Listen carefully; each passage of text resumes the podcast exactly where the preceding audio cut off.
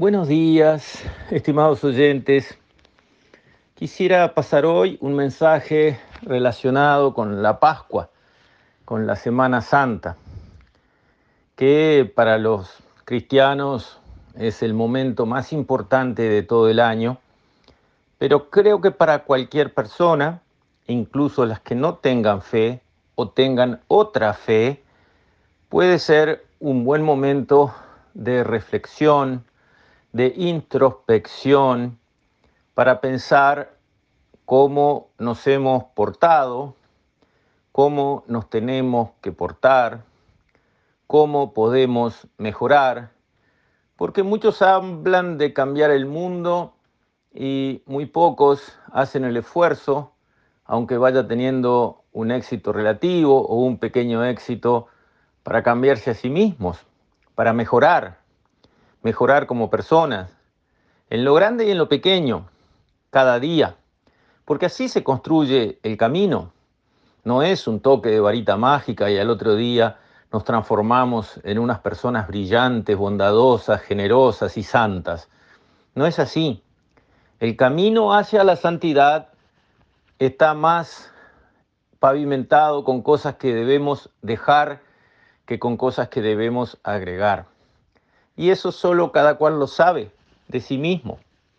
Por lo tanto, creo que este momento que entramos ya en el jueves santo, después eh, el viernes, que es el momento central, en el cual Cristo dio su vida para salvar a los demás, para abrir un camino de salvación, para que ese mensaje retumbara como lo está haciendo por los siglos de los siglos. Bueno, son justamente tiempos para ponerse a mirar de dónde venimos y hacia dónde vamos. Venimos de una aventura humana difícil, dura, cruel quizás, porque en los antiguos códigos que llegó a darse el ser humano, como el Antiguo Testamento, el Código de Hammurabi, los primeros documentos donde los seres humanos quisieron darse algún orden por escrito que regulara qué se puede y qué no se puede hacer entre semejantes, de allá venimos con la ley del talión, cinco, seis mil años, y es la ley del talión, ojo por ojo. Tú mataste a mi hermano, yo mato al tuyo. Eso es justicia. Y en realidad no es justicia, es venganza, que es algo diferente. Después llegó hace 2500 años Aristóteles que enunció la ley de oro. No le hagas a los demás lo que no quieres que te hagan a ti. Un salto para la humanidad, un avance, una norma de conducta que ayuda a crear una sociedad vivible. Ahí por esos años, por los 2500 años hacia atrás, o sea, 500 años antes de Jesucristo, nacieron esas grandes corrientes filosóficas. Los griegos, Sócrates, Platón y Aristóteles constituyen una que ha sido importantísima para Occidente, pero en la India, Siddhartha Gautama, Buda, arranca con su enseñanza filosófica que básicamente apunta a decir, no importa el mal, lo que importan son tus deseos. Tus deseos son los que te encadenan, los que te esclavizan y los que te mantienen insatisfecho, angustiado y no conforme siempre. Libérate de tus deseos y te iluminarás. Esa es la línea budista que pasa al costado del mal. Ya no se trata de enfrentar al mal, de combatir al mal o de eh, procurar la justicia reparadora del mal. No, simplemente es una línea que pasa al costado, la línea del budismo, y hace, no te fijes, no te preocupes de eso, preocúpate de ti, de liberarte de tus propios deseos. Y en la China aparecen dos líneas filosóficas contradictorias.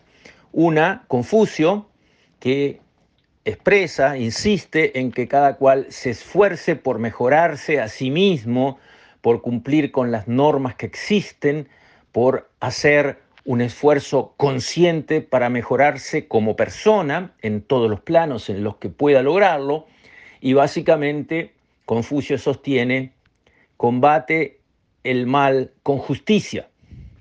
Pero en el mismo momento, un poquito antes parece, era anciano Lao Tse, el otro gran filósofo chino cuando Confucio era joven, discuten si se conocieron o no, Lao Tse, creador del Tao, el camino, dice lo contrario. No te preocupes del mal, deja fluir. Todo fluye y pasará lo que tenga que pasar. Frente a la posición proactiva y esforzada de Confucio, aparece la posición pasiva y de dejar fluir de Lao Tse. Quien hizo la síntesis de esos dos fue Tse, el nieto de Confucio, que tomó lo mejor de su abuelo, lo mejor del Tao, para crear una filosofía práctica y vivible en todas las circunstancias de la vida. De eso venimos, de esos 2500 años con esa riqueza de miradas filosóficas venimos, y ahí llegó Jesús hace 500 años, que dio un paso más adelante que todos estos grandes filósofos un paso revolucionario y radical. Combate el mal con bien. Ama a tu enemigo. Pon la otra mejilla. Reza por él. Radical. Revolucionario entonces, porque venía el pueblo judío y Jesús era un buen judío, de la ley del talión, del Antiguo Testamento. Revolucionario entonces, revolucionario hoy. No contestes el mal con mal, contesta el mal con bien. Ni siquiera contestes el mal con nada, como podría ser la línea budista o la línea de Lao Tse. Contesta el mal proactivamente, pero no atacando, sino perdonando, rezando por el agresor y deseándole lo mejor. De eso venimos, de esas líneas filosóficas tan profundas en la historia de la humanidad, venimos. Y es tiempo ahora, en Semana Santa, que hagamos retumbar en nuestro corazón esas enseñanzas de Jesús, que más buenas no pueden ser y no lo han sido no ha aparecido un mensaje en dos mil años más bueno que el de Jesús. Nadie dijo algo más noble y más bueno que lo que dijo él. Y eso es un activo de la civilización. Ese mensaje es bueno para todos los humanos y para cada uno de los humanos. Aprovechémoslo. No importa si creemos en Dios o no creemos en Dios.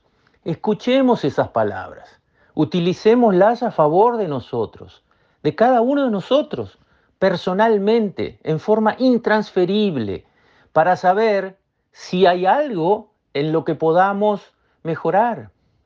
¿Podemos perdonar a alguien que nos ofendió, que nos hizo pasar mal, que nos produjo un profundo dolor, lo podemos perdonar. Lo podemos perdonar de una manera proactiva, queriéndolo perdonar, decidiendo, decidiendo intelectualmente perdonarlo. Claro que podemos. ¿Es difícil? Por supuesto que es difícil. ¿Eso quiere decir que no haya que intentarlo? Por supuesto que no. Hay que intentarlo todos los días. Y estos días de Semana Santa, que vienen por delante, donde no tendremos audios hasta el siguiente lunes, son días especiales para eso, para una reflexión, introspección, mirarnos a nosotros mismos, reconocer nuestras debilidades, que todos las tenemos, todos las tenemos, y decir, bueno, ¿cómo puedo yo ser un poquito mejor? Con esto Estimados oyentes, me despido. Hasta mañana. Perdón, Hasta el próximo lunes, si Dios quiere.